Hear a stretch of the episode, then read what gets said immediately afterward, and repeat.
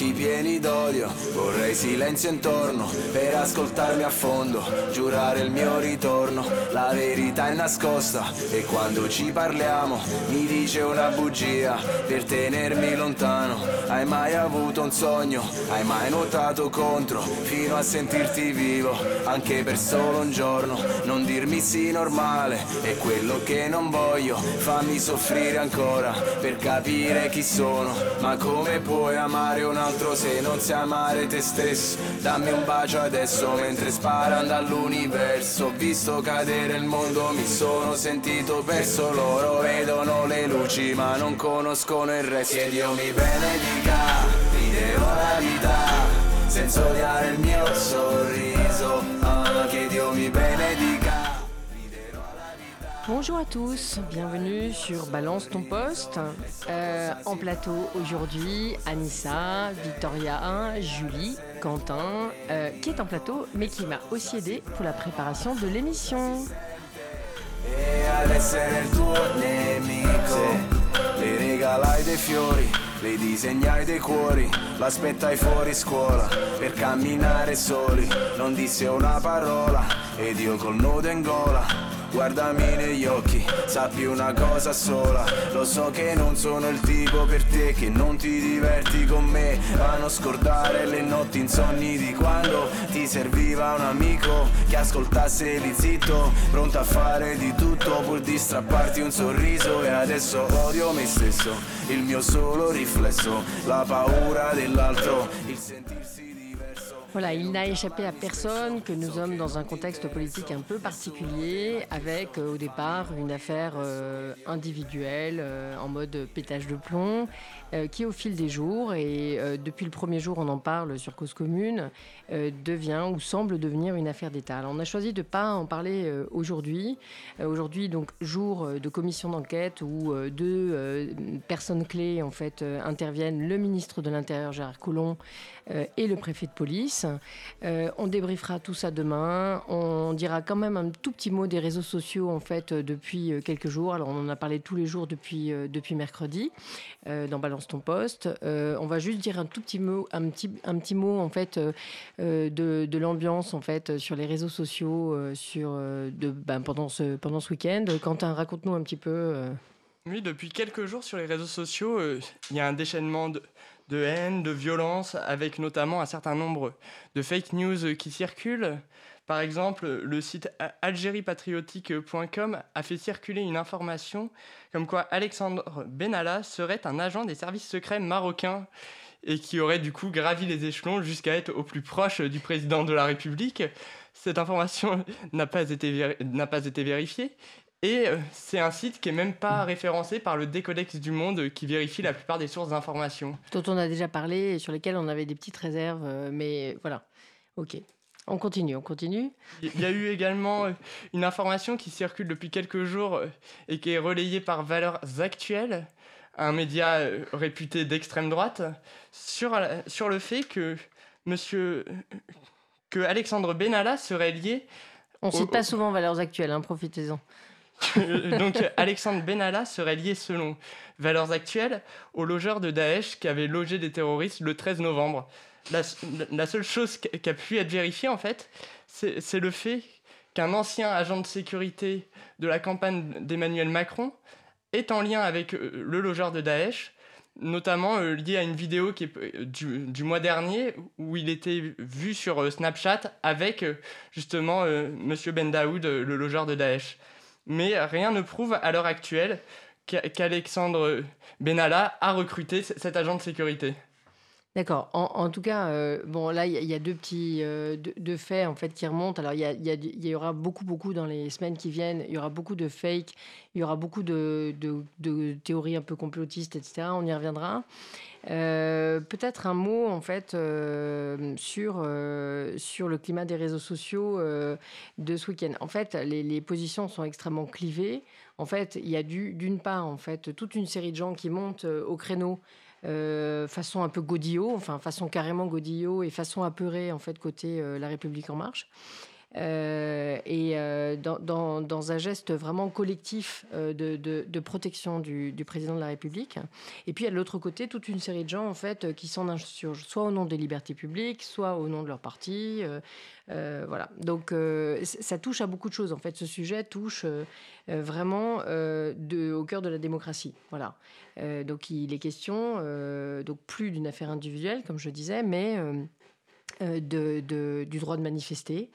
De la présence de personnes non policières donc sur des cortèges et pas seulement place de la Contrescarpe sur des cortèges qui ne sont pas des forces de police mais qui agissent comme des forces de police avec euh, les, des bandeaux, euh, des talkie-walkie, etc. Moi, j'écoutais ce matin le, ministre de l'Intérieur. Il ne sait pas, à ce jour, il est ministre de l'Intérieur. On est quand même, je le rappelle, en période terroriste, hein, où la sécurité est quand même euh, maximale. Il ne sait pas qui a donné ses attributs à M. Benalla. Il ne sait pas qui a équipé la voiture de, de fonction des attributs de police euh, donc du, par, euh, euh, je sais pas comment ça s'appelle, par soleil ou police, du gyrophare, etc. Donc tout ça est quand même très très étonnant parce qu'on n'est n'est pas dans une république bananière, on est dans une république, dans une vieille démocratie. Et on voit surgir en fait toutes ces questions qui sont extrêmement suspectes. Euh, extrêmement bizarre. Donc on ne sait pas si la personne agit euh, en, tant qu'individu. Donc le, vice-président euh, LREM, par exemple, ce week-end, euh, sur l'antenne disait euh, que euh, pour lui c'est une affaire de confiance trahie, hein, donc l'affaire de, confiance trahie de Monsieur Macron envers Monsieur Benalla trahi, et puis pour d'autres en fait Monsieur Macron aurait avalisé un projet de réforme de la sécurité du président de la République qui ne dépendrait plus du ministère de l'Intérieur mais qui aurait été réorganisé par Monsieur Benalla qui est un en fait un garde du corps. C'est-à-dire qu'il il apparaît comme tel, en fait, dans le fichier de la sécurité privée. Là, on parle de sécurité privée et plus de sécurité publique. C'est-à-dire que le, premier protecteur, en fait, du président de la République, qui doit être protégé donc par le ministère de l'Intérieur dans son entier et par le GSPR, serait protégé en fait par un, un garde du corps. Donc les policiers s'insurgent aussi en disant que il est tellement proche, même physiquement, du président de la République, alors qu'il n'a aucun attribut pour le faire, euh, que c'est un danger en fait pour le président de la République. On a été quand même en période de, d'urgence, d'état d'urgence euh, depuis des mois et des mois. Donc c'est, on n'est plus en état d'urgence, mais on l'a été pendant des mois et des mois. Bien sûr que si. Maintenant, elle est constitutionnelle. on est en état d'urgence. Bien sûr, permanent. Ok, bon, oui, je me suis trompée. Mais en, tout cas, c'est, vraiment extrêmement euh, inquiétant d'imaginer qu'en état d'urgence pendant des mois et des mois et des mois, en fait, c'est quelqu'un qui est un garde du corps privé euh, qui peut euh, aussi bien euh, faire la sécurité à Roissy, faire la sécurité des, des convois, des fourgons de bancaires, des choses comme ça, qui se retrouvent à faire la, la, la sécurité de, de, notre président de la République. Parce que toute la question dans cette affaire, c'est de savoir quel était réellement son rôle dans l'organigramme puisque même ce matin, M. Castaner, le président de la République En Marche, expliquait sur BFM TV et RMC selon ce qu'il a compris, vu qu'il commence ce que j'ai compris, ce, serait en fait l'interface entre la logistique des déplacements et la sécurité. Mais a priori, il n'en était pas sûr. Oui, le bagagiste, euh, en fait. C'est ce qu'il nous a dit Castaner ce matin. Alors, je reviens juste un instant, parce que j'ai dit euh, c'est constitutionnel, c'est pas tout à fait vrai, même si euh, l'idée c'est ça. En fait, les dispositions de l'état d'urgence ont été intégrées dans le droit commun. Donc, voilà. D'accord, ok. Depuis, depuis six mois maintenant. Hmm, d'accord, ok. Euh, je, peux, je, peux, faire une parenthèse? Oui, tout à fait. Je, je ouais. après, mais bien, sûr, bien sûr. Non, je fais juste une parenthèse sur euh, l'introduction de, de, Quentin qui euh, a l'air de nous dire que les réseaux sociaux n'ont été que diffusion de, de, fake news autour de, de l'affaire Benalla. alors évidemment, là, en prenant ce parti, on fait en fait le jeu de la République en marche qui s'applique euh, depuis, euh, depuis 4 jours maintenant, mais non, mais qui s'applique depuis 4 jours maintenant, à euh, justement mettre en avant, alors tu as cité Algérie patriotique avec ce truc complètement délirant, voilà, autour de Benalla serait un agent des services secrets marocains.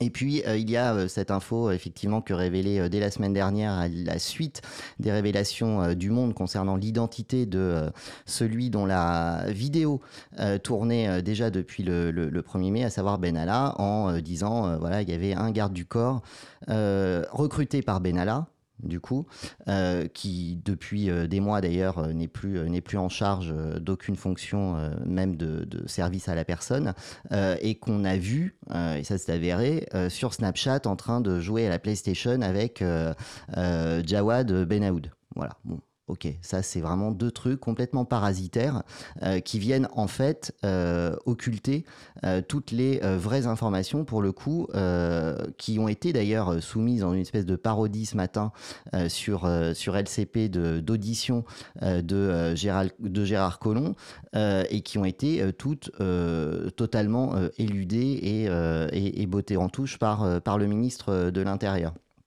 juste sur cette audition.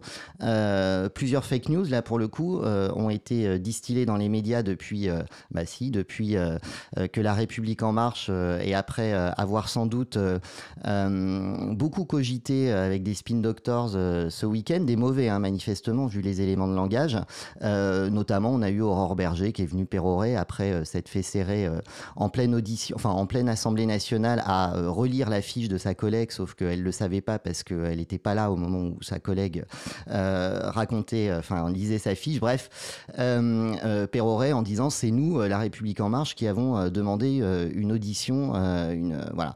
ce qui est absolument faux puisque l'opposition inclut l'extrême gauche et, et les, républicains euh, se sont battus pendant deux jours euh, pour obtenir enfin ce qui était légitime de demander quand on est parlementaire euh, et qu'on est garant de la représentation nationale, une suspension des différents débats autour, de, la révision constitutionnelle qui, notons-le quand même, avait tout intérêt à être rapidement gérée par, par la République en marche puisque elle intègre notamment une réduction du nombre de parlementaires et aussi une réduction de leurs prérogatives euh, quant euh, aux possibilités données actuellement aux parlementaires de discuter les lois.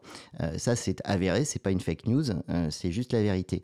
Donc, donc oui, il y a deux fake news, ouais, ok, mais en fait, on s'en tape complètement. moi, ce que j'ai vu sur les réseaux sociaux, non, mais moi, ce que j'ai vu sur les réseaux sociaux, et d'ailleurs, fake news concernant Algérie patriotique, que cet imbécile de Marine Le Pen a de façon très peu subtil euh, évoqué ce matin dans sa question à, euh, à Gérard Collomb.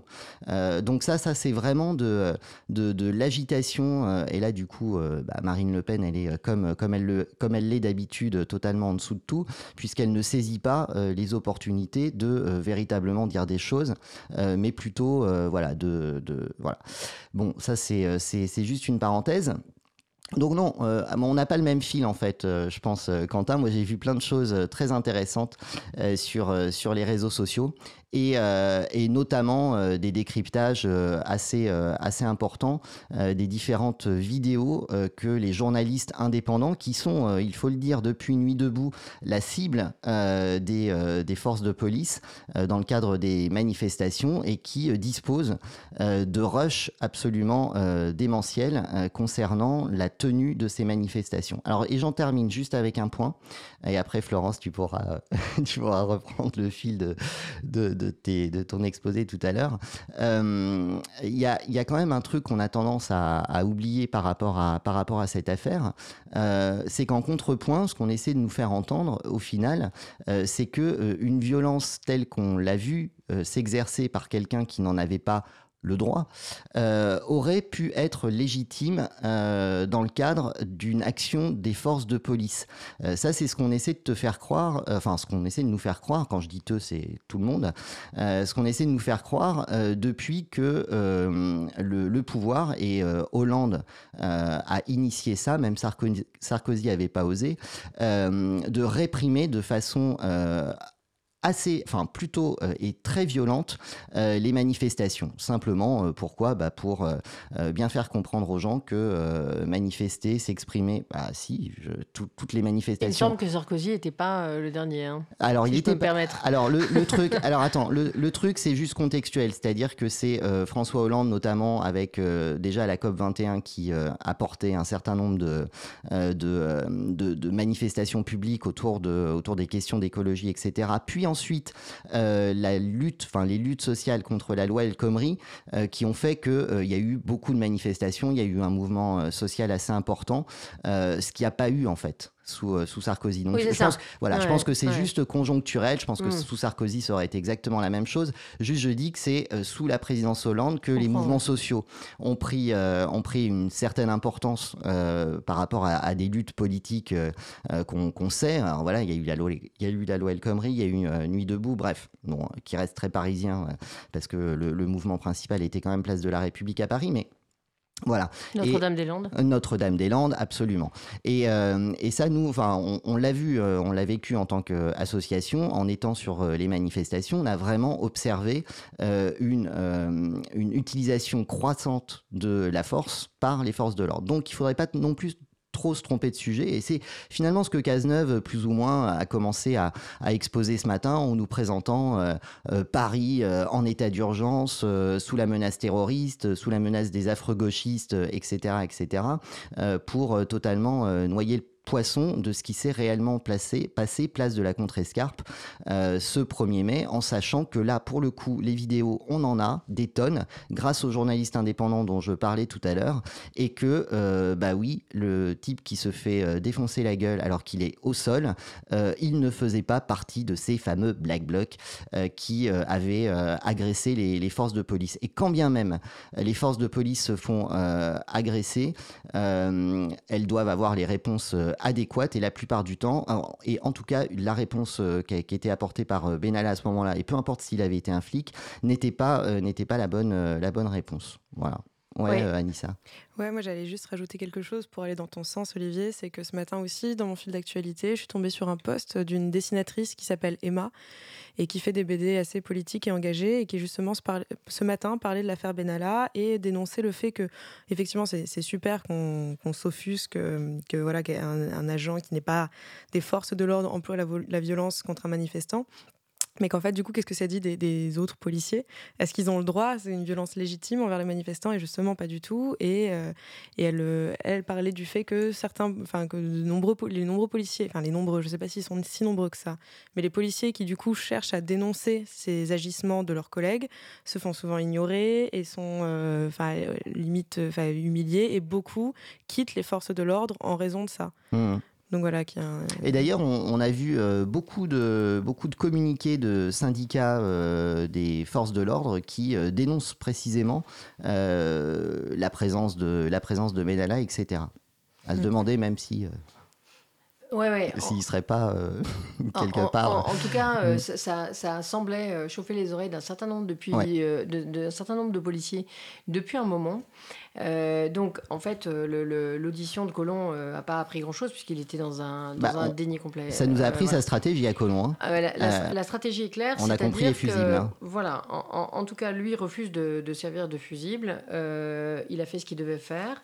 Euh, quand euh, il a eu connaissance des faits, il a fait remonter à l'Élysée. Voilà. Et donc, il y a eu euh, discussion, promesse de sanctions disciplinaires. et il a considéré après que c'est les supérieurs hiérarchiques en fait, de Ben c'est-à-dire à l'Élysée, qui devaient prendre les sanctions et non pas lui. Voilà. Donc, le, le, premier parapluie, en fait, ne va pas fonctionner. Euh, alors, le, chose, chose assez gênante en termes de, de, rapport euh, à la vérité, etc.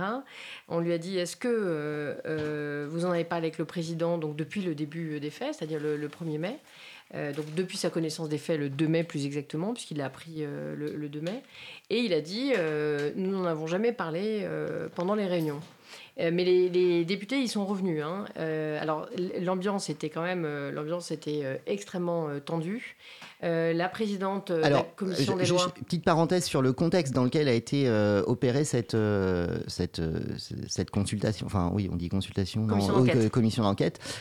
c'est déjà relégué au deuxième sous-sol dans une salle ridiculement. Voilà. Hmm. Bah, vas-y, c'est ce que j'allais dire. Non, mais ça accroît les tensions, quoi. Les non, gens mais c'est très intéressant. Ouais. En fait, l'opposition, et puis même de manière assez générale, mais je crois l'opposition avait demandé, euh, puisque euh, les gens de la commission des lois étaient prioritaires pour cette euh, présence en commission d'enquête, mais les autres euh, députés, qui ne sont pas membres de la commission des lois, pouvaient se joindre à eux. Ce qui fait qu'il y avait toute une série de gens qui n'étaient pas autour de la table avec des micros, mais qui étaient euh, sur des chaises à l'extérieur. Euh, donc, euh, du coup, la sonorisation était moindre, euh, il y avait un, monde fou, et on sentait que la présidente euh, LREM euh, était euh, complètement euh, euh, dans une idée bien précise, c'est-à-dire euh, euh, exonérer le, plus possible, en fait, euh, et couper la parole le plus possible aux gens qui souhaitaient s'exprimer. Euh, et donc, euh, euh, là, on s'interroge vraiment par rapport à des réflexions qu'on peut avoir aux États-Unis sur le rôle du Parlement, etc. Je rappelle quand même qu'on est dans un régime parlementaire et que là, on a vraiment l'impression qu'on est dans un régime ultra présidentiel. C'est-à-dire, on sentait des LREM euh, complètement euh, tétanisés, avec des têtes de pont euh, qu'on a très très peu entendues. Et, puis, et puis, finalement, une, parole qui était presque confisquée. Ça va, ça va pas pouvoir tenir. Aussi, ce week-end était dénoncé l'attitude du ministre des Relations avec le Parlement, Christophe Castaner, qui était en fait tout le temps dans la salle des quatre colonnes, euh, donc qui est pas au loin. oui, ou à la buvette de l'Assemblée, qui est un lieu très stratégique, il faut le dire, euh, à l'Assemblée, euh, où tout le monde se côtoie, hors, hors courant, hors parti, et donc, et pas dans l'hémicycle. Or, le rôle d'un ministre des Relations avec le Parlement, c'est d'être dans l'hémicycle. Mais quand il est dans l'hémicycle, évidemment, les parlementaires peuvent lui poser des questions. Donc bah là, il s'y est pas rendu. Donc il y a eu toute une série de choses qui, a, qui a fait vraiment chauffer les réseaux sociaux ce, ce week-end. Donc à nouveau, là, on est en train de- d'amputer un peu le débat de demain, mais euh, dans la mesure où c'est d'une actualité criante qui écrase vraiment tous les sujets. On est, je rappelle qu'on est, euh, on est le 20... euh, 3. on est le 23 juillet. En général, le 23 juillet, euh, il se passe pas grand-chose. euh, il fait très chaud. euh, on, on atteint bientôt la canicule. Euh, mais on a rarement vu un tel degré d'intensité, euh, de bouillonnement des réseaux sociaux euh, que- qu'en ce moment. Voilà. Donc, on, on en reparlera demain. Euh, et euh, et euh, bah, je demande aux, aux auditeurs euh, de bien vouloir euh, réagir sur le chat, de bien vouloir nous appeler demain euh, pendant le débat. Euh, et euh, on redonnera tout à l'heure le numéro et, euh, et n'hésitez pas à, réagi- à réagir sur le chat de l'émission. Voilà. On va passer aux autres sujets après euh, une pause musicale. Tu veux quoi? J'aimerais Dreamer, s'il te plaît, Ok, c'est de parti.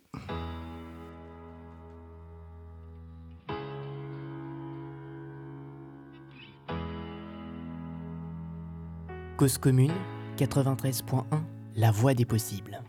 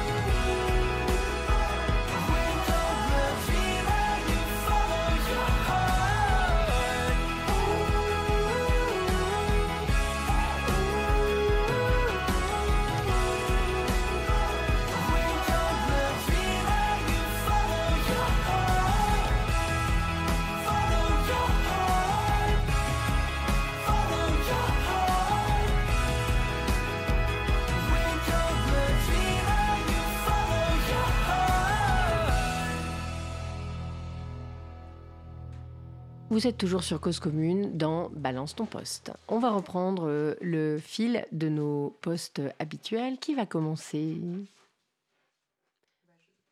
Moi, je peux y aller si vous voulez. Ben oui. Euh, donc, euh, je suis tombée. On reste un peu dans la même veine en réalité. Mais je suis tombée donc sur un article d'un magazine qui s'appelle Bastamag, un magazine indépendant en ligne. Euh, C'était un article sur les youtubeurs engagés à gauche. Mhm. Euh, en fait, euh, on a remarqué depuis quelque temps, il y a une multiplicité de chaînes euh, de vidéos, d'analyse, de décryptage, enfin, qui parlent des questions politiques, sociales, des médias, parfois même de littérature, de séries, mais de manière engagée politiquement, en fait. Et, et c'était, en fait, tout l'article, c'était une sorte de décryptage de comment ça se fait que ça fonctionne aussi bien et, et- et quel rôle ils jouent ces youtubeurs-là. Et En fait, l'un d'entre eux, Fabrice, alors je me rappelle plus de sa chaîne, mince alors. Mais bon, voilà, préciser. rechercher, On va hein. rechercher, exactement. Euh, mais il précisait qu'en fait, depuis, depuis, enfin avant, c'est, avant, enfin il y a quelques années, euh, le YouTube c'était surtout en fait un peu le, le déversoir des, des idées d'extrême droite. Et il y avait pas mal de youtubeurs de droite comme euh, bah, Alain, les Alain Soral et tout ça. Mhm. Et que du D'extrême droite même. D'extrême, oui, je dis Ouais. d'extrême droite. Clairement, Ouais. c'est pas.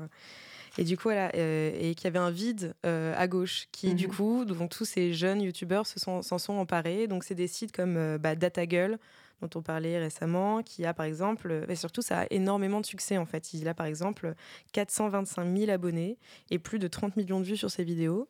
Pareil, Osons Causer, qui a 50 000 abonnés et plus d'un million de vues, alors que, donc pour donner la comparaison, le- la chaîne de Greenpeace, qui est quand même euh, une ONG très connue, enfin voilà, qui très reconnue, elle n'a que 8 millions d'abonnés. Euh, 8 000, pardon, 8 000, 8 000, parce que 8 millions, c'est pas mal. Euh, donc voilà. Et, euh, On va dire que Greenpeace, du coup, se débrouille pas très bien sur le sujet. alors. Bah non, voilà. Faut croire que ça marche moins. Et, euh, et donc c'est marrant parce que Ils n'ont pas forcément, euh, à, à leur décharge, hein, je salue nos amis de Greenpeace, ils n'ont pas fait euh, forcément le choix stratégique Non, de la chaîne ça, euh, YouTube. ça. Ils ont d'autres moyens de communication Oui, par les, leur voilà. site, etc.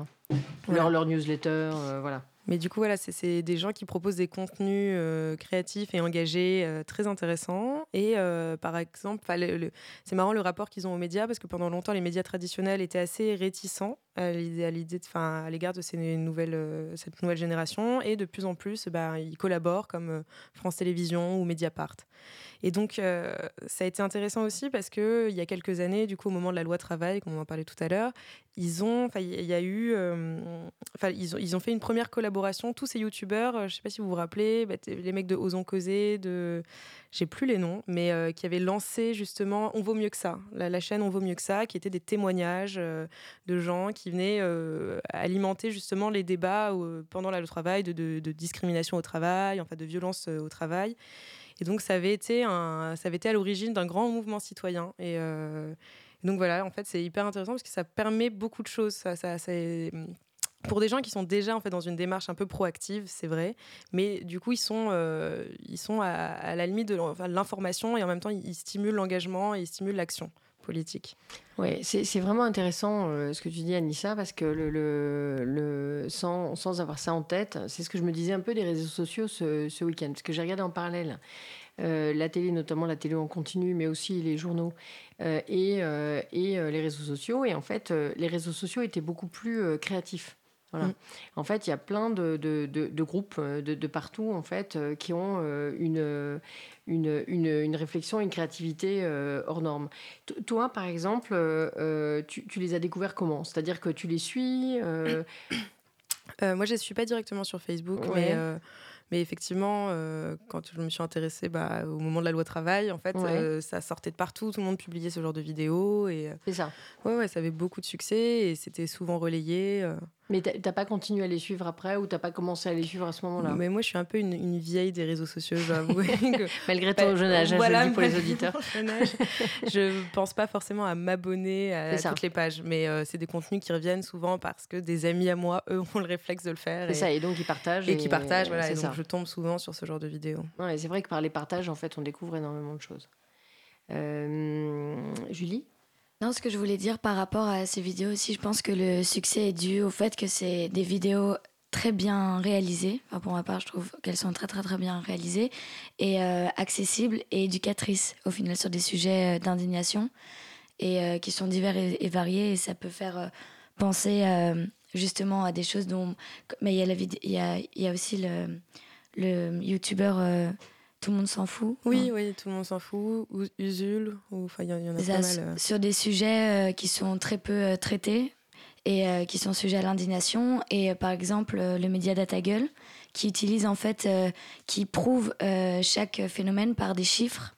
Donc ça peut être contre le mythe du, euh, de la cistana ou euh, sur le franc CFA ou sur euh, les consommations des voitures, ou plein, enfin des choses assez variées et qui invite euh, de plus en plus des experts à venir euh, témoigner et parler de problèmes euh, de société et d'actualité.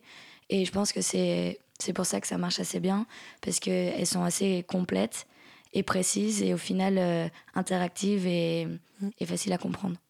Oui, d'ailleurs, on avait regardé ensemble des, des vidéos de Tout le monde s'en fout, euh, qu'on salue. Euh, en fait, c'est d'une part, c'est très très bien réalisé, mais c'est des formats qui sont relativement courts, avec un maximum d'infos.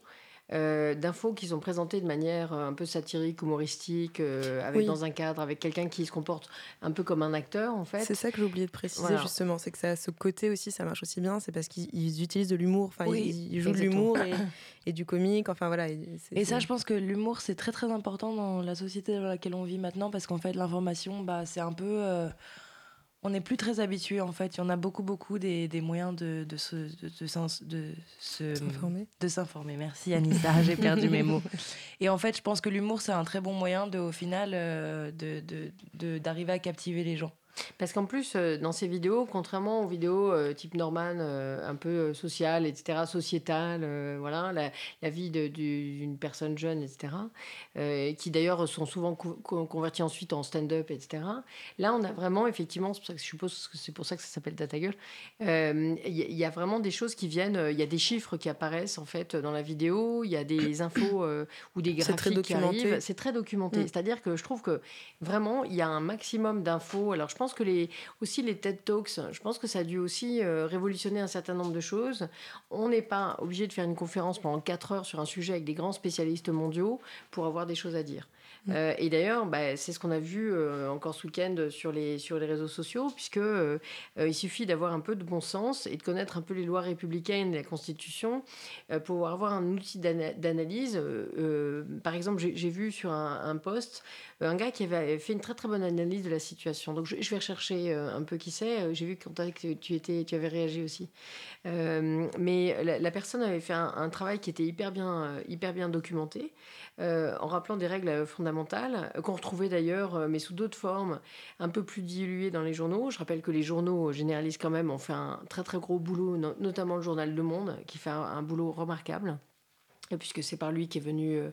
Qui est venu la faire, Euh, mais qu'il y a toute une euh, galaxie, puisque l'idée de, cause commune et de balance ton poste est aussi euh, de faire de l'éducation aux médias, etc. C'est quand même très intéressant de voir qu'il y a tout un surgissement comme ça de personnes qui se saisissent de l'information. Euh, parce qu'à partir du moment où euh, on a vu, il y a toute une série de gens, par exemple, qui, étaient là. Et il y a des gens qui sont intervenus comme acteurs. C'est-à-dire qu'il y a des gens, en fait, qui ont fait acte de journalisme en, étant sur place et en allant tout simplement filmer euh, le, le- le- le- Alexandre Benalla en, train de, rouer de coups la, personne à terre. Et il allait lui dire, je, vais vous filmer. D'ailleurs, Benalla a pris la, fuite pensant être, reconnu. Euh, donc pour cette personne-là, c'était quelqu'un euh, de la France insoumise, euh, je crois. Donc ces personnes vont intervenir dans le cadre de l'enquête judiciaire. Voilà, donc, il y a toute une série de choses, c'est-à-dire qu'on ne peut pas tout dire.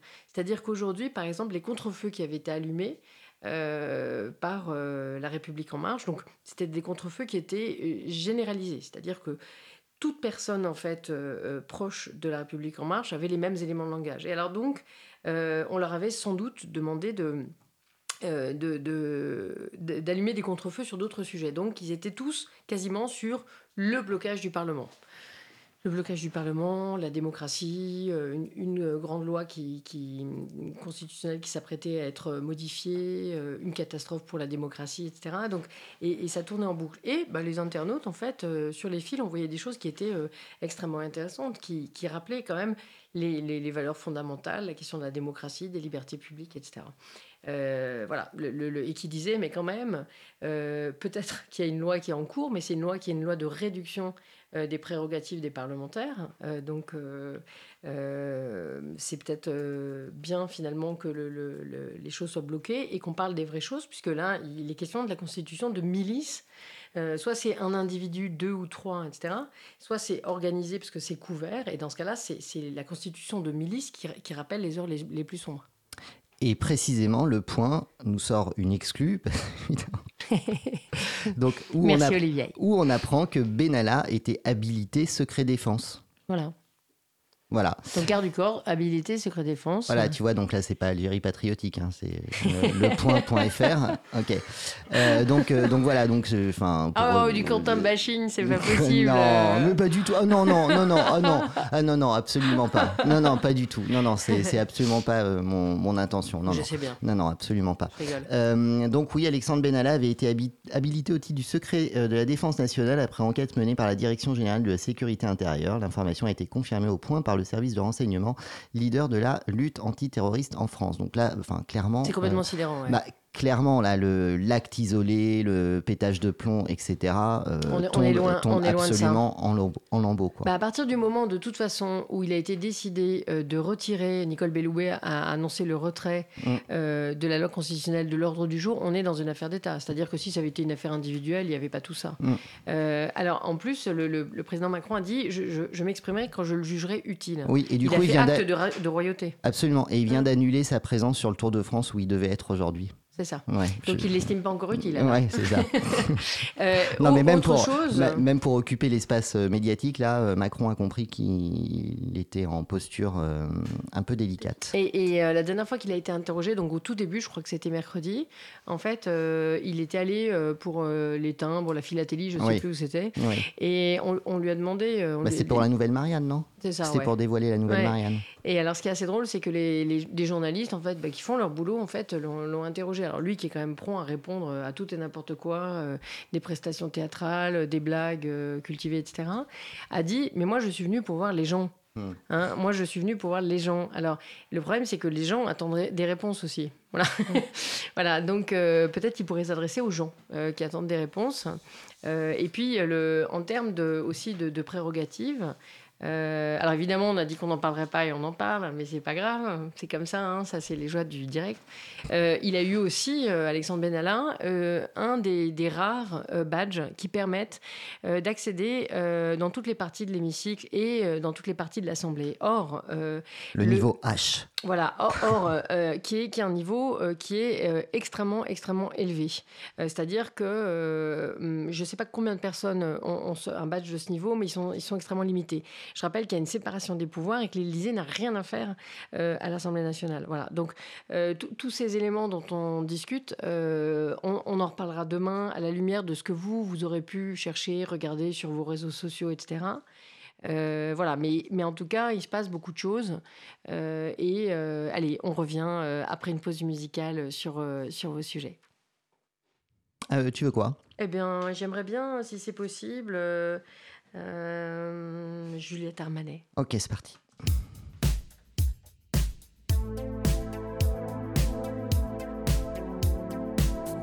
Cause commune 93.1, la voix des possibles.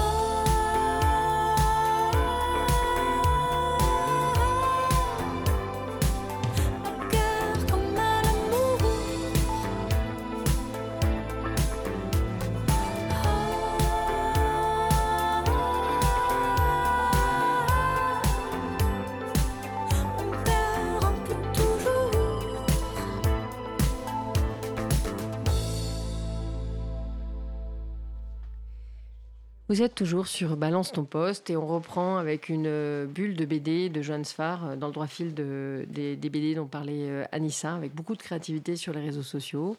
Oui, alors effectivement, c'est une, un dessin de, de Johannes Farr qui, qui, bah, dessine Hollande le matin au petit-déj en euh, qui, passe un coup de fil, qui passera un coup de fil à Macron et qui lui dit Je vous promets que je n'appelle pas pour me foutre de votre gueule, c'est pour vous aider. Le silence, ça va pas marcher et la vérité non plus. Au point où vous en êtes, la seule chose que les Français comprendront, c'est le scooter. Alors là, Macron lui répond euh, Je comprends pas. Il dit Plaidez l'amour fou. Voilà, c'est ce qu'ils font tous euh, en même temps. Ouais, c'est Et- il l'avait dit aussi. Pas ma femme, touchez pas ma femme.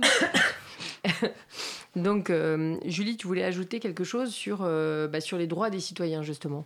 Oui, en fait, euh, je disais tout à l'heure que en de- enfin, Hors de- plateau. oui, hors plateau, à antenne, que euh, depuis euh, voilà la, la nuit debout, toutes les manifestations euh, qui ont été euh, violemment réprimées par les forces de l'ordre, j'ai vu donc sur mes réseaux sociaux énormément de vidéos de manifestants qui dénonçaient les, et, enfin, témoignaient des, des violences policières. Et très régulièrement, euh, sur ces vidéos, sur ces vidéos-là, pardon, les policiers euh, disaient aux gens qui filmaient qu'ils étaient interdits de filmer, qu'ils devaient euh, éteindre la caméra, voir euh, des vidéos de policiers qui cassaient les caméras des manifestants, disant que c'était interdit de filmer. Euh, et j'en ai vu énormément et ça m'a ça m'a fait me demander si au final c'était légal ou non de filmer euh, des actes de police euh, violentes. Et Ça l'est, ça l'est, c'est tout à fait légal. c'est c'est légal, donc on peut le faire. Et c'est ça que je trouve euh, bah, outrageant au final, c'est que hum, on ne connaît même plus nos droits et que c'est un argument qui a l'air d'être utilisé assez euh, régulièrement par euh, les policiers qui utilisent la violence pour réprimer les manifestations contre, voilà, contre, des, hum, contre des personnes qui, qui, de- qui voudraient témoigner de ces actes-là. Et euh, moi, enfin, moi, ça me, ça, me fait, ça me fait peur au final parce que je trouve ça plutôt antidémocratique parce qu'au final, euh, peu importe, euh, peu importe euh, les, ordres qui ont été donnés aux, policiers pour ou non réprimer violemment les manifestants, à partir du moment où c'est légal de pouvoir prouver ces actes-là, et, ça devrait être transparent en fait pour tout le public, je trouve ça vraiment apeurant que les policiers utilisent cette rhétorique de l'interdiction alors que c'en est pas une. Et euh, voilà. Et Du, du- surtout- du coup, c'est d'autant plus. euh, Pardon, Anissa. Non, moi j'allais dire, c'est surtout aussi que qu'ils usent de le, bah, de, du- de l'uniforme. Enfin, tu vois, un policier qui dit non, non, euh, ferme ta caméra, ferme ta caméra. Bah, sachant si t'es pas très au courant de qu'est-ce qui t'es autorisé ou non à faire, il y a aussi cet abus. Enfin, abus, je sais pas si c'est le terme, mais en tout cas. Si, abus. Oui, abus, en réalité, voilà. Ouais. C'est un peu abuser de l'au- de l'au- l'autorité publique dont ils sont investis, en fait. euh. Mais moi, je trouve ça complètement. En fait, je trouve ça, je trouve ça hyper étonnant qu'on ne connaisse pas nos droits. Euh, je me dis, euh, mon Dieu, les migrants, ça doit être euh, encore pire. Parce que si nous, déjà, on ne connaît pas nos droits alors qu'on parle la langue, qu'on a tous fait des études supérieures et qu'en fait, on n'est toujours pas au courant de ce qui est légal ou non, euh, à savoir euh, filmer des violences policières, c'est, je trouve ça quand même vraiment très, très choquant. Mais. Et je me demande comment, comment ça se fait. Ouais, en fait, il y, a- il y a un déficit euh, en fait euh, de- de- d'éducation démocratique euh, parce qu'en fait, euh, il y a des cours euh, d'éducation civique à l'école, etc. Mais c'est quand même relativement réduit, et puis ça porte pas là-dessus. Euh, Anissa. Ouais, pas du tout. En fait, c'est marrant, c'est une conversation qu'on a eue hier euh, avec Julie aussi sur le fait que effectivement, euh, les, à l'école, on devrait en fait euh, nous donner les clés. Les outils pour être. euh, Enfin, il y a ces cours d'éducation civique, mais alors, euh, je sais pas pour vous, mais moi, ça c'est souvent un peu restreint à. Bon, bah, on apprend les valeurs de la République, l'histoire un peu de la République et comment on en est arrivé là. Mais euh, ce qu'on se disait, ce qui pourrait être euh, hyper utile aujourd'hui, c'est d'avoir des connaissances en économie, parce que c'est aussi là-dessus qu'on qu'on élit des représentants, c'est là-dessus aussi que ça se joue beaucoup, la politique, de, des questions des droits, quels sont nos droits euh, en tant que citoyens et tout ça. Enfin voilà, un, un truc plus approfondi, quoi, et plus euh, un peu euh, Et que ce soit un cours réactualisé. principal surtout, parce que là, c'est plutôt un truc en C'est ça, euh, c'est comme la peu la- technologie, quoi. Ouais, voilà, c'est le cours. euh, Oui, puis c'est le truc, tu te rappelles pas d'un seul. euh, moi, je me rappelle pas d'un seul de mes cours d'éducation C'est pas pris civique. très au sérieux, quoi. Je ne sais absolument pas de quoi ça parlait. Ouais. Mais, mais du coup, ça c'est ça c'est sûr, et c'est d'ailleurs pour ça, à mon avis, que la personne qui arrive à brandir son téléphone et à filmer la scène, en fait, c'est un militant politique. voilà, comme je disais tout à l'heure, c'est un militant France Insoumise. Pourquoi il fait ça? Parce qu'il sait que, en fait, euh, certes, la personne qu'il prend pour un policier, hein, je rappelle quand même qu'il pensait pas du tout que c'était un non-policier. Il a fait sans savoir, mais il a filmé donc des brutalités policières.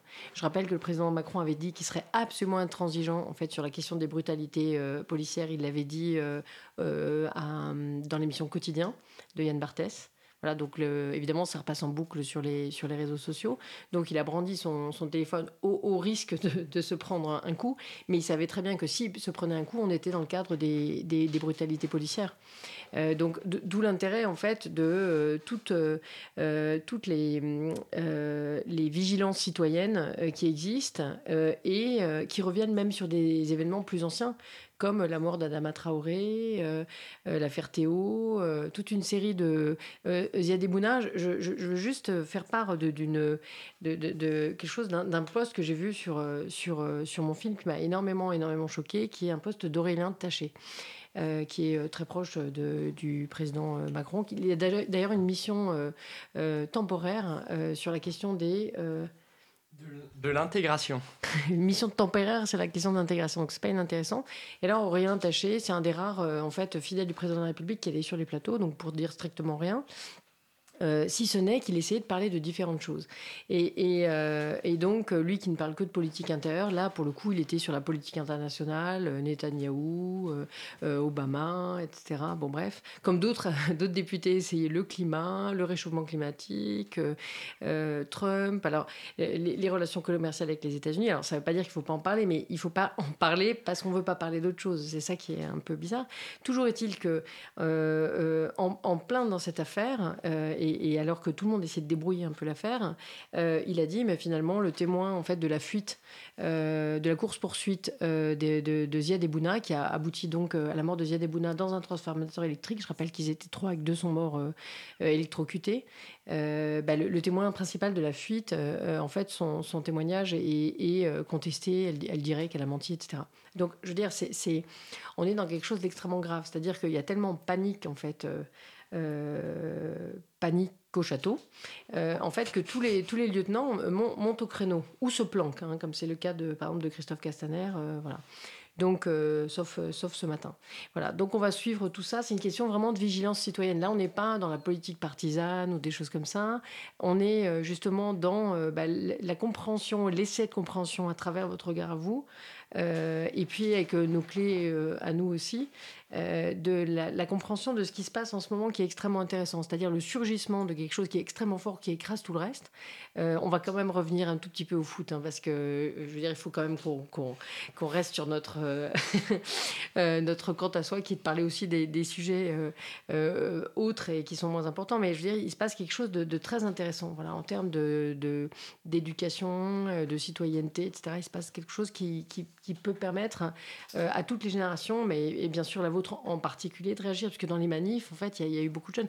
D'ailleurs, ce qui était très intéressant ce matin euh, dans euh, euh l'enquête parlementaire et dans l'audition du ministre de l'Intérieur, c'est que lui a fait tout un développement sur la dangerosité de l'époque dans, dans, le contexte dans lequel ça, ça s'est parlé. En disant on était quand même, alors on a l'impression qu'il parlait vraiment de Tchernobyl, mais dans un risque majeur au niveau de Tolbiac. Là, on, on, on, se pince quand même, parce que même la situation était tendue, il faut quand même pas exagérer, c'est pas Charlie Hebdo, c'est pas le Bataclan, mais il en parlait vraiment comme d'un truc absolument majeur.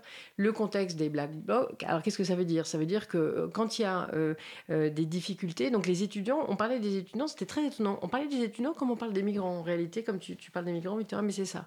C'est-à-dire, c'est tout d'un coup, ils étaient un danger ma majeur. Je rappelle d'ailleurs qu'il y a eu l'évacuation d'un campement euh, à Nantes de migrants, euh, qui s'est passé comme ça aussi dans la torpeur estivale, euh, euh, sans qu'on ait les contextes, le pourquoi du comment, etc. Donc euh, voilà, on est dans un moment qui est très particulier et, euh, et on essaie à cause commune d'avoir vraiment une vigilance accrue sur ces sujets. Voilà. Allez, on revient. Moi, je voudrais un petit peu de foot et je compte sur toi, Victoria. Mmh. Alors moi, je voulais parler de Özil qui quitte euh, l'équipe nationale allemande. Mmh. Euh, il a décidé qu'il ne jouerait plus euh, donc pour l'équipe nationale du fait de, de racisme. Et voilà, oui, toujours du foot. non, il sait pas qui C'est pas ça, je sais pas qui c'est. Ah, c'est Özil, c'est un, un joueur de l'équipe, euh, c'est un champion du monde, euh, de, donc c'est un de. Un des partie- piliers de l'équipe de un des piliers de l'équipe, ça fait euh, depuis aussi longtemps que je me rappelle, il joue pour les Allemands. Euh, et en fait, le truc, c'est que Özil, donc euh, voilà, on peut bien le comprendre, son nom n'est pas d'origine allemande. Euh, et euh, donc Özil a des origines turques. Et en fait, euh, il y a eu une, euh, un, un petit problème juste avant la Coupe du Monde, quelques mois avant la Coupe du Monde, en fait. Euh, malheureusement, il a fait, le, il a fait un, un faux pas et il a pris une photo avec Erdogan, donc avec, euh, avec un autre joueur de l'équipe allemande. Et en fait, le problème, c'est que du coup, ça a fait vraiment euh, un raz-de-marée. euh, L'autre, l'autre joueur était d'origine turque aussi? Ouais. Ouais. Et il je sais plus comment il s'appelle, ça commence par un G, Götebull. euh, On va... Euh, le deuxième s'appelle Ilkay Gundogan. Gundogan, pardon. C'était bien un G, hein, le début. C'était le mytho du jour. Euh, donc euh, voilà, et en fait, lui, il explique donc dans son, il explique dans sa lettre que euh, il avait déjà, il avait déjà rencontré Erdogan trois fois auparavant. Et que du coup, euh, on lui avait jamais rien dit euh, sur euh, le fait que c'était inadmissible. Et lui, il justifie ça en disant que c'était pas l'homme euh, avec qui il avait posé, mais euh, la avec la fonction. En fait, c'est que c'était le représentant de son pays, de son pays d'origine, de son, de- du pays de ses parents, et que en fait, euh, par respect pour ses racines, c'est pour ça qu'il l'avait fait, et que pour lui, ça n'avait rien à voir avec la politique qu'Erdogan menait dans son pays.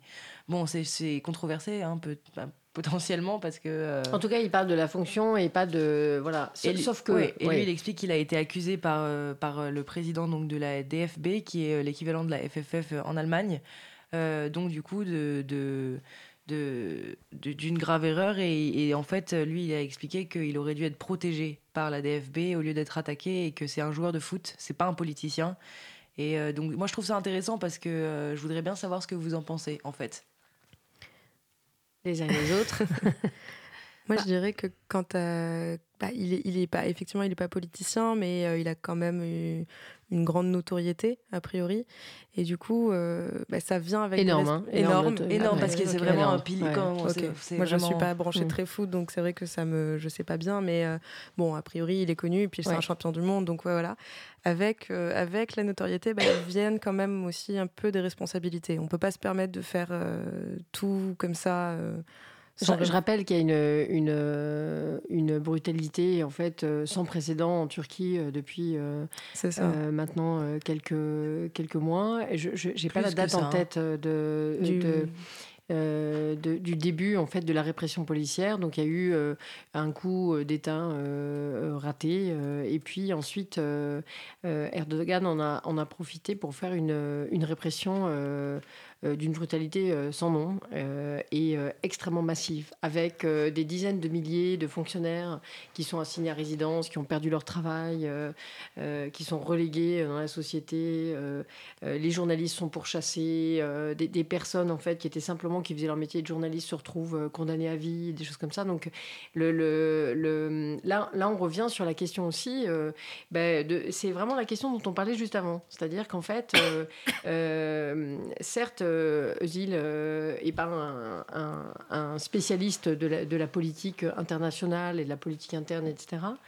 Euh, mais euh, il, il, il, euh, souvent, les, les joueurs de foot sont amenés, en fait, c'est le cas avec l'équipe euh, l'équipe de France hein, euh, ces derniers temps. Si elle était interrogée, en fait, sur euh, des questions majeures et notamment l'affaire en cours, puisqu'ils étaient à l'Élysée, en fait, juste euh, quelques jours avant le déclenchement de l'affaire. S'ils étaient interrogés, ils ont un tel nombre de followers. On parlait de Pogba qui en avait. euh, j'ai- 26 millions, je crois. 20 26 millions de followers. Voilà. on, on est dans des, dans, dans des proportions où justement le joueur de foot ne peut plus se retrancher en fait derrière sa méconnaissance des mécanismes politiques euh, pour, euh, pour dire bah, finalement moi je, voilà c'est- juste le chef d'État. En revanche, J'aimerais bien que tu creuses Victoria parce qu'il me semble euh, que le racisme qu'il dénonce, c'est un racisme qui dénonce. Donc, il, a, il, a, il a subi énormément, énormément de, de, critiques et d'invectives sur les réseaux sociaux, euh, avec euh, Bah, Sale Turc, etc. On Enfin, en revient bref. toujours aux mêmes problématiques, c'est ce qu'il a dit aussi, c'est que en fait, euh, donc il y a un peu un va-et-vient. On en a beaucoup parlé dans les précédentes émissions, mais euh, lui, il a expliqué qu'en fait, quand il gagnait, il était allemand et que quand il était mauvais, il était turc. Et en fait, juste pour une précision, pour ceux qui connaissent pas beaucoup l'Allemagne, euh, les, les Turcs allemands ont une position assez difficile parce qu'ils ne sont ni, ils ne, non- ne sont ni aimés par les Turcs ni par les Allemands. Donc, euh, Et on revient euh, aux situations euh, des, comme des on connaît en France. euh, c'est pareil. voilà. Non, mais c'est pareil en Mm. France. hein, C'est la Bien même sûr. situation, mais c'est juste que euh, on n'a pas, on a moins l'habitude de, de- on a moins une Mm. population turque qui est moindre quand même en France. Je disais peut-être soyons un peu nuancés parce que c'est pas vrai qu'ils sont aimés ni en France, enfin Bah, ni sont en Allemagne, ni en sont- Turquie.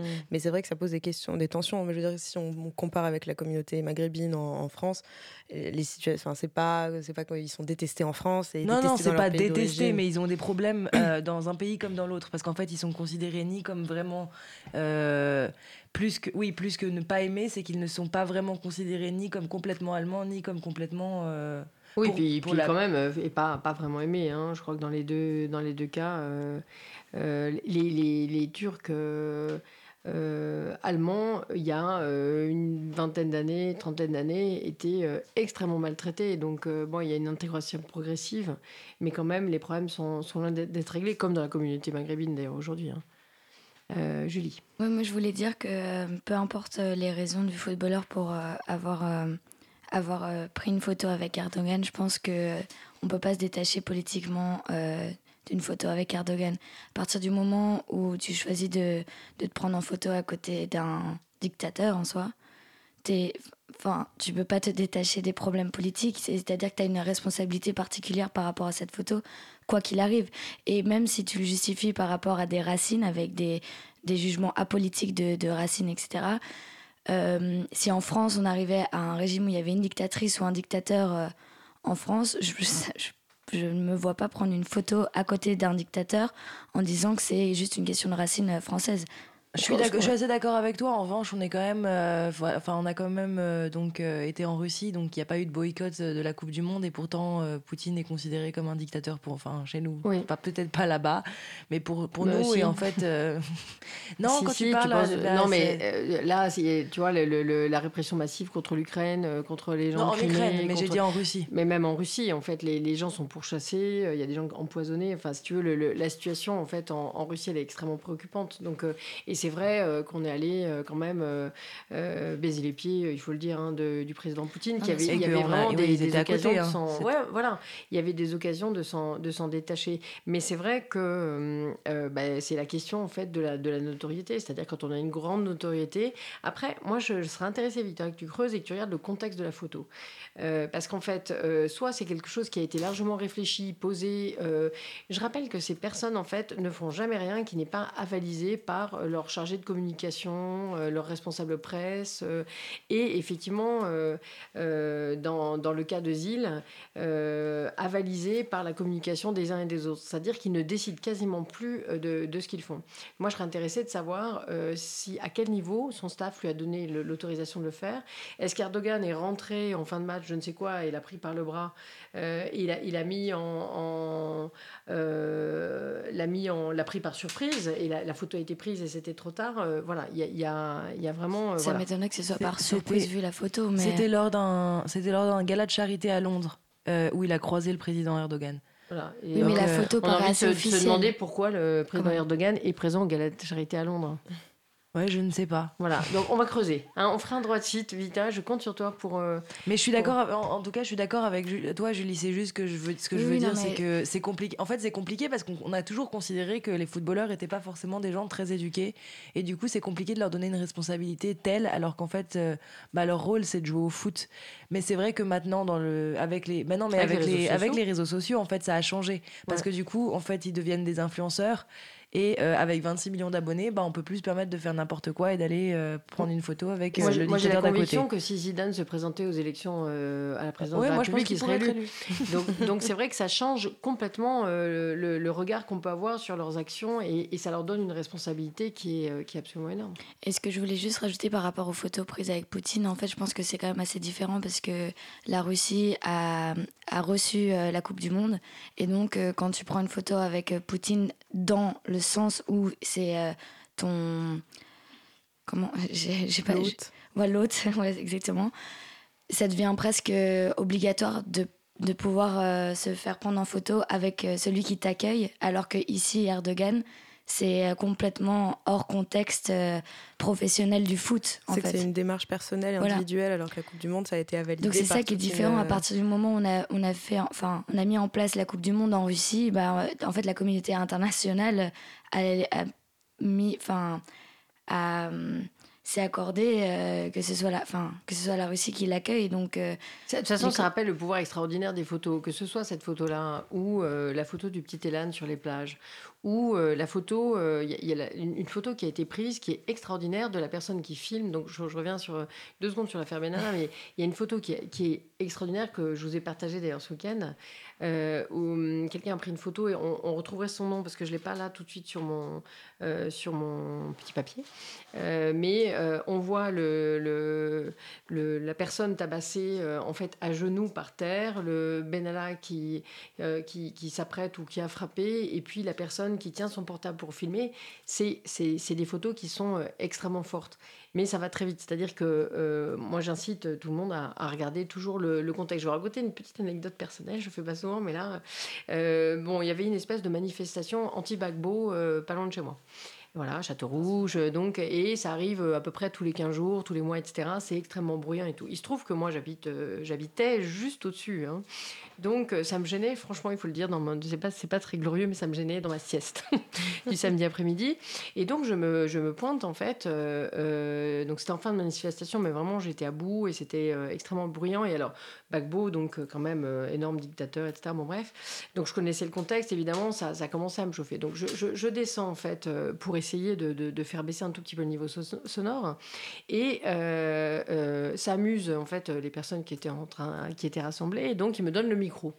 Euh, et euh, et euh, je, je- dis mon truc euh, au micro, c'est-à-dire, je dis, écoutez, euh, voilà, euh, un, un peu de respect pour le voisinage, moi, etc. Et là, en fait, sans que je l'ai vu, euh, quelqu'un s'approche avec euh, le cadre de Bagbo, mais un énorme cadre. Et en fait, euh, il y a au moins une dizaine de personnes qui s'apprêtaient en fait à me prendre au micro à côté de la photo de Bagbo. Et- non, non, mais c'est horrible. Et, heureusement que j'ai une conscience politique, etc. C'est- C'est-à-dire que je me suis dit, mais c'est horrible parce que, en fait, on enlève complètement le cadre de mon intervention, c'est un problème de voisinage, etc. Et en fait, il y, a- bah, y a même des blancs qui euh, viennent manifester euh, voilà, pour euh, que la mémoire de Bagbo soit lavée. Donc, c'est pour ça qu'il faut toujours qu'on soit très très attentif et que, au contexte, euh, parce que euh, ça, dit plein de choses. Voilà. Donc droit de suite sur cette photo, euh, c'était c'était vraiment intéressant cette question. Alors, je, je vois ensuite une blogueuse au Koweït se plaint parce que sa femme de ménage a un jour de congé par semaine. Alors ça, en fait, euh, le titre paraît un peu racoleur, toi, mais en fait, c'est ouais, c'est hyper, euh, ouais, c'est et euh, c'est en fait, euh, c'est ça ferait un bon sujet pour rien à carrer parce qu'en fait, c'est la situation est assez catastrophique. Donc en fait, une seconde. Euh, en fait, là, il y a un, un- un système qui s'appelle le, le système Kafala. Et en fait, euh, ça, le, ça, ça consiste en. euh, quand il y a un travailleur domestique qui est philippin au Koweït, euh, l'employeur a son passeport. C'est-à-dire que Il garde son il garde le passeport de- du travailleur domestique. Et en fait, euh, du coup, euh, ce qui crée un- une sorte d'esclavage parce qu'en fait, euh, ils n'ont plus aucun, ils n'ont pas de droit parce qu'en fait, ils ont besoin de travailler. Et en fait, du coup, il y a une blogueuse qui a euh, fait un scandale en disant que plus jamais elle n'aurait une servante euh, qui, qui, qui serait euh, philippine, car euh, elle ne comprenait pas que elle disait, mais enfin, c'est complètement absurde d'avoir un servant qu'on paye et qui a un jour de congé par... Je rappelle que Victoria fait ses études en- Un serviteur, pardon. dans un pays anglophone. bah, tu peux pas dire des servants Non. Bon, bah, les serviteurs. Elle disait à quoi ça sert? Non, mais en gros, elle disait. Donc, c'est une blogueuse qui a quand même 2000 2,6 millions de, de followers. hein, euh, co- ouais, C'est une blogueuse mode? Ouais, c'est une bah, euh, maquillage, euh, blog, Ouais, une, beauté. une blogueuse, quoi. Blogueuse une blogueuse Instagrammeuse. Et en fait, euh, donc elle a dit que c'était absolument scandaleux parce que euh, du coup, sa femme de ménage, elle avait 4 jours de congé par mois. Et qu'en fait, euh, comment est-ce qu'on allait vérifier où elle allait si elle avait plus le droit de garder son passeport Mhm. pendant le jour où elle était en congé? Ce qui fait que du coup, bah, tout le monde lui a dit, euh, enfin, elle s'est pris, euh, elle s'est un peu pris Une volée de bois vert. Voilà, c'est quand même, il y a eu un, un retour euh, là-dessus. Mais en fait, du coup, ça a soulevé un problème que dont, dont moi j'avais pas entendu parler, c'est le fait qu'une partie de la, la population philippine soit mise en- plus ou moins en esclavage, ni plus ni moins, parce qu'en fait, euh, euh, ils sont euh, à la merci de leurs employeurs. Et du coup, euh, le, le président du Koweït, euh, du Koweït, de- le président des Philippines a, euh, a mis en place un, un- un- euh, comment on dit, ban, Une interdiction. une interdiction. euh, Excusez-moi, je très suis chic, c'est très chic. fatiguée. non, mais donc en gros, il a, euh, on peut, il, il a- suite à la euh, découverte d'une d'une travailleuse philippine dans un frigo, morte hein, évidemment, je précise. euh, en fait, il n'y a plus le droit de, pour le moment de de- de- de- d'envoyer de, nouveaux travailleurs au Koweït philippin. Mais je Et, crois que euh, c'est en pas a- qu'au Koweït, hein, ça se retrouve aussi dans d'autres pays. euh. Ouais, ouais, il y a 2 millions, il y a 2 millions au Moyen-Orient. De... Ah, c'est ça, Moyen-Orient, C'est ça, ça. c'est au Moyen-Orient. Il y a- il y, en a 2 millions des, des, des travailleurs domestiques qui sont comme ça. Mais c'est l'article que j'ai trouvé était sur le Koweït en, Ah, en parler particulier. au Liban beaucoup. Avec aussi. la blogueuse. Mais c'est hyper. C'est Mm. enfin, c'est absolument. euh, Bah, c'est de l'esclavage. c'est de l'esclavage. hein. Ouais. Bah, pour rester toujours dans l'esprit rubrique, rubrique Rien à carrer, euh, euh, je, vous rappelle que euh, bientôt il y a une Coupe du Monde au Qatar, c'est ça? Et que la situation est absolument catastrophique pour les travailleurs étrangers. Ils travaillent dans des conditions insensées, de chaleur absolument insensées. Euh, il faut un nombre d'heures qui est incalculable. Ils sont extrêmement mal logés. Les passeports sont également confisqués. Donc, c'est quelque chose d'extrêmement d'extrêmement massif. Voilà. Donc, il faut y penser hein, quand on prend son billet euh, pour Dubaï, pour le Qatar, euh, euh, pour aller faire des activités amusantes et de la patinoire dans le désert ou de la piscine en rooftop. Il, faut quand même penser à tout ça et à la question de la, démocratie et des droits de l'homme dans, ces pays.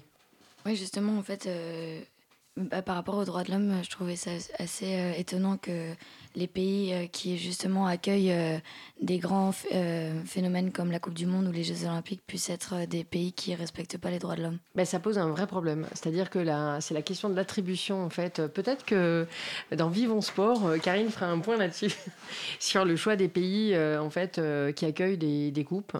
Mais quand le, le Qatar a été choisi, il y a eu beaucoup, beaucoup de protestations. Il a été question, bien sûr, de financement au culte euh, pour obtenir ça. Euh, euh, voilà. Et, et en plus, euh, une Coupe du Monde dans un pays où il fait euh, 60 degrés l'été. Euh, euh, voilà, ça pose un vrai problème, c'est-à-dire qu'ils sont en train, alors dans- une époque de changement climatique, en fait, de, considérer, de, de, construire des, des stades absolument euh, gigantesques à partir de, de rien, en fait, hein, vraiment dans le désert, euh, et euh, de, climatiser euh, de manière massive, euh, et tout ça dans une situation de droit de l'homme qui est extrêmement dégradée. Donc euh, là, on en revient aussi, euh, je, je pense que pour la Coupe du Monde, ça doit être la FIFA euh, qui, qui choisit. Euh, Quentin, c'est bien ça? Euh, oui, euh, c'est à la FIFA que le choix du pays organisateur est décidé Ouais. avec des représentants de l'ensemble des pays euh, de la FIFA. D'accord, mais avec des dossiers, je suppose, qui sont présentés, instruits, Oui, etc. c'est des dossiers qui sont présentés par le, pa- par le pays ça. hôte qui porte candidature pour l'organisation Ouais. et le dossier est étudié par l'ensemble des représentants des pays de la FIFA. mais ça, c'est vrai que la, la question de l'attribution des grands événements sportifs, elle méritera aussi euh, euh, un rien carré. Donc, euh, on va continuer avec Julie euh, qui va nous parler d'une alternative aux pesticides. Oui. Alors, euh, en fait, c'est une vidéo que j'ai trouvée ce matin, donc du média Monsieur Mondialisation, et qui reprend des images d'une émission qui s'appelle Racines Des racines et des ailes. Voilà, bon, l'information n'est pas extraordinaire, mais je trouvais ça intéressant. Donc, euh, il y a des agriculteurs, euh, notamment chinois et japonais, qui, utilisent une solution 100% naturelle pour remplacer les pesticides. Donc, c'est euh, une solution traditionnelle. Donc, ils utilisent des canards pour, pour éliminer les mauvaises herbes et éviter d'utiliser en fait, des pesticides ou herbicides. Pas les canards WC. hein. Non, des, vrais, canards.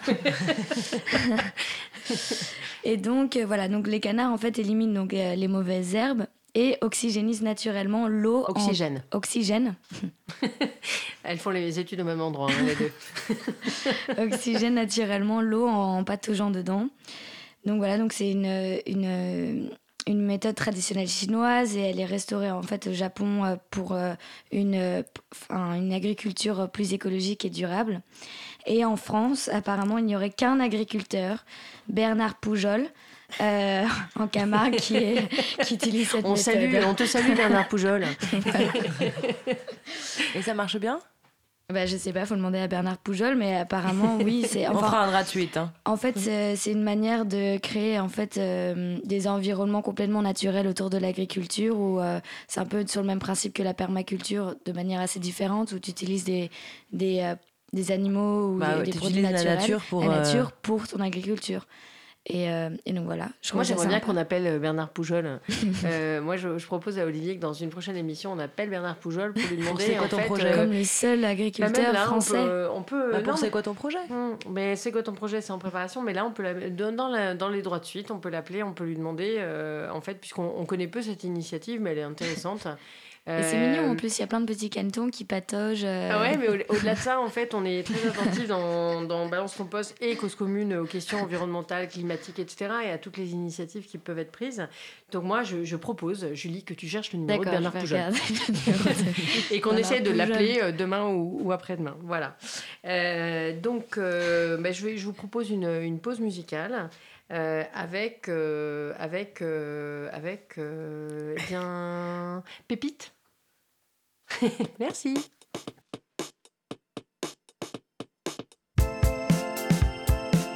Cause commune 93.1 La voix des possibles.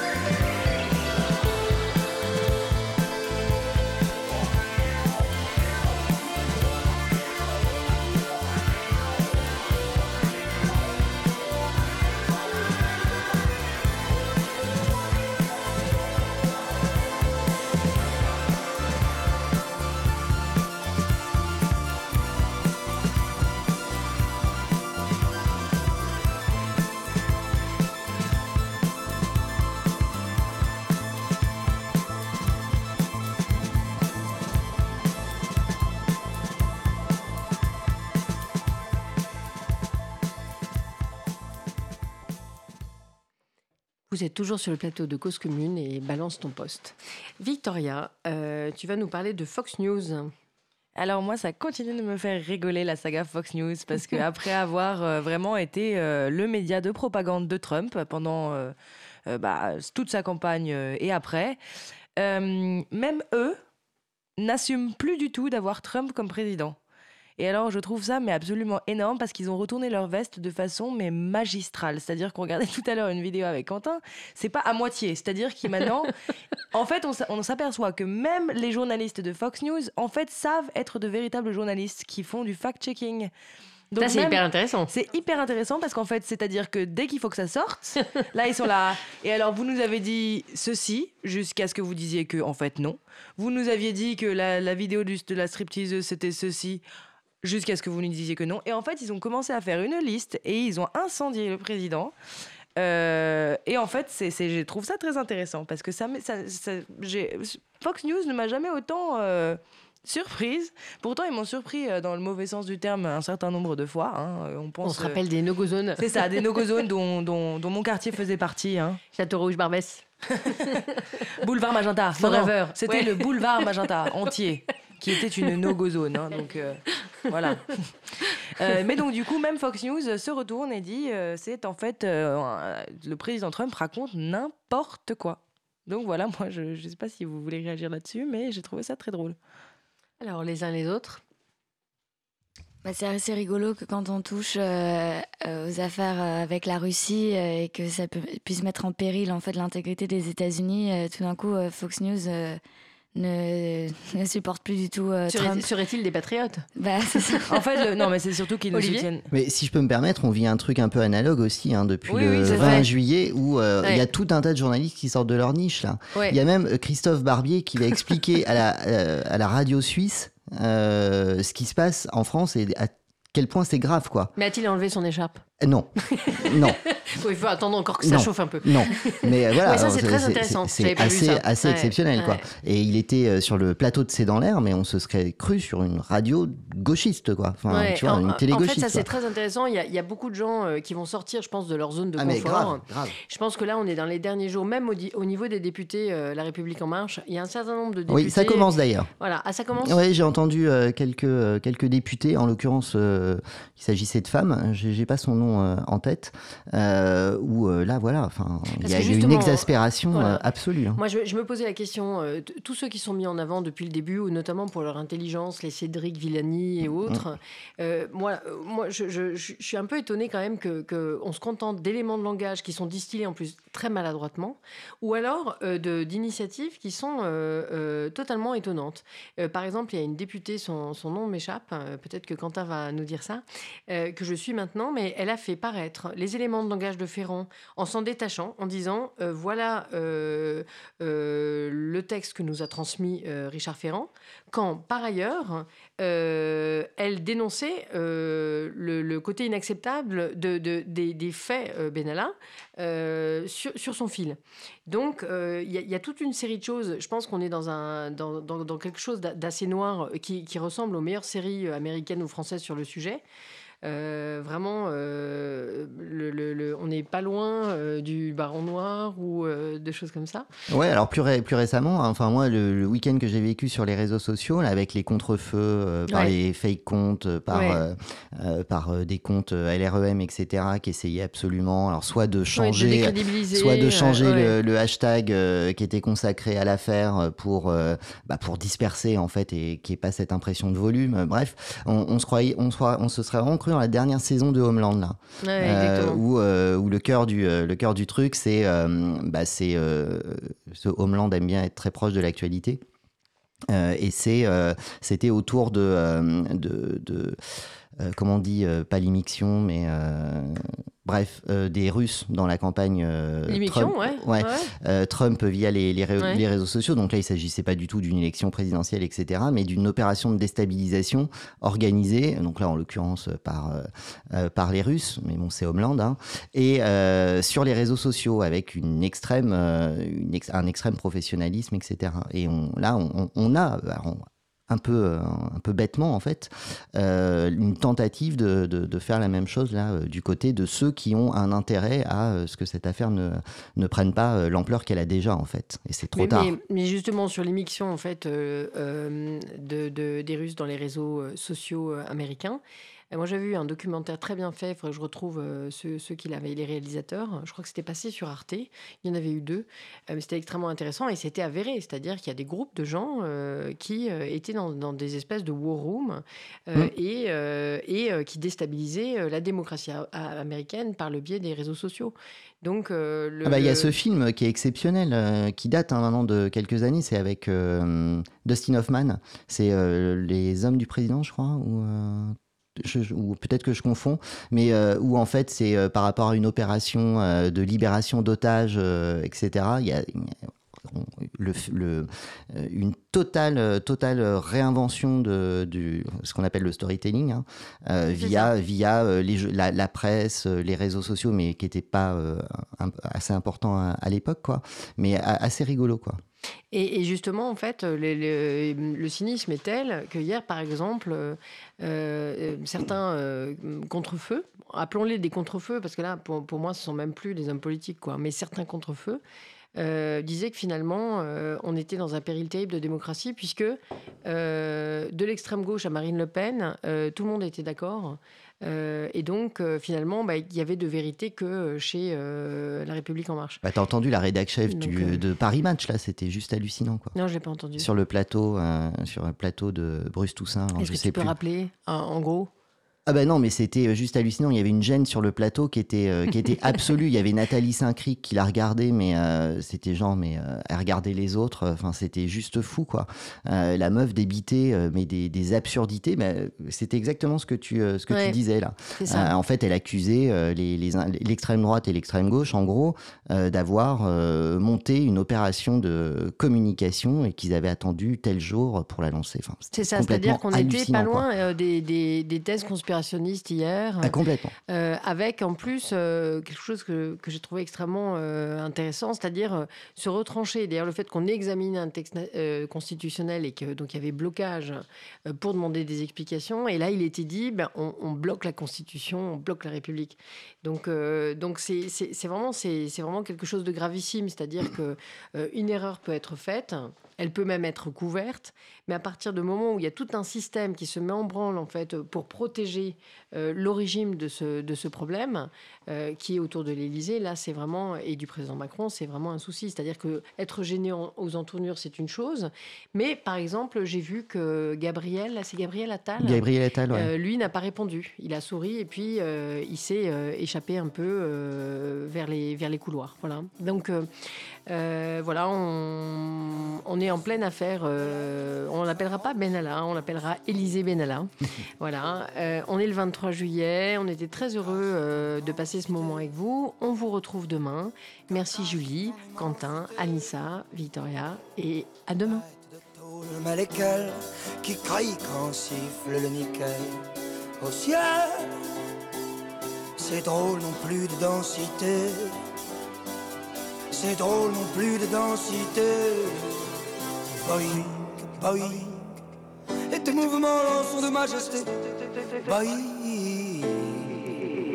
boing, boing. Est-ce la faute de tes passagers geste Si tu penses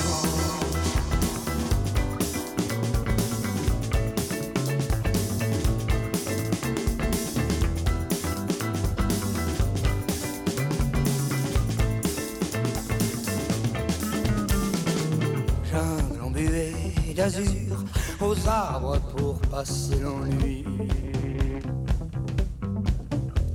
Tant de tes nuésures, chimère, ces fantômes peuplent ta cité. Blanc jardin suspendu aux heures du jour, ta forêt de vapeur. Abri, notre monstre électricité notre monstre électricité. Boing, boing, et tes mouvements sont de majesté. Boing, boing, est-ce la faute de tes passagers indigènes? Tu penses Boeing, Boeing Et tes mouvements sont de majesté. Boeing, Boeing, Boeing Est-ce la faute de tes passagers indigènes? Si tu penses à Enfin comme un vieil éléphant À gauche à l'est Enfin, enfin comme un vieil